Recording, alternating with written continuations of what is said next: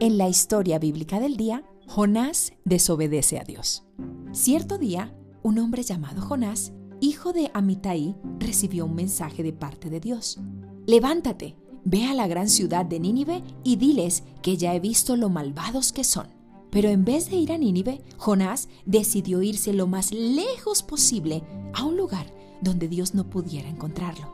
Llegó al puerto de Jope y encontró un barco que estaba a punto de salir. Pagó su pasaje y se embarcó.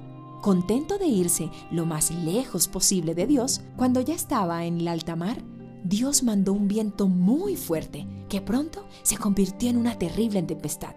El barco estaba a punto de romperse en pedazos. Cada uno de los marineros temblaban de miedo, llamaban a grito a su Dios. Ya desesperados, arrojaron al mar toda la carga del barco para quitarle peso. Mientras tanto, Jonás dormía plácidamente en la bodega del barco. El capitán se le acercó y le dijo, ¿Qué haces aquí, dormilón? Levántate y pide ayuda a tu Dios. Tal vez nos salve al ver que estamos en peligro. Al mismo tiempo, los marineros decían, Echemos suerte para saber quién tiene la culpa de nuestra desgracia.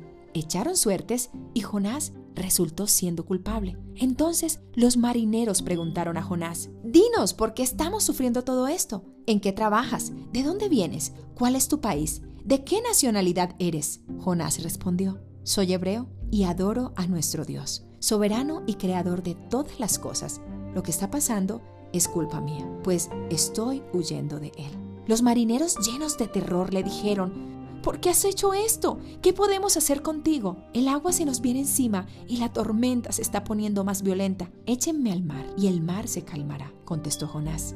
Esta terrible tempestad cayó sobre ustedes por mi culpa. Los marineros comenzaron a remar con todas sus fuerzas, tratando de acercar el barco a tierra, pero no pudieron. Las olas eran cada vez más altas y la tormenta casi los destruía. Desesperados, los marineros gritaron, Dios, por favor, no nos dejes morir por matar a un hombre inocente. No nos culpes de su muerte, pues eres tú, Dios mío, quien ha querido hacer todo esto. Entonces, los marineros tomaron a Jonás y lo tiraron al mar. De inmediato, el mar se calmó. Al ver lo sucedido, los marineros reconocieron al Dios de Israel como su Dios. Le presentaron una ofrenda y prometieron seguir adorándolo.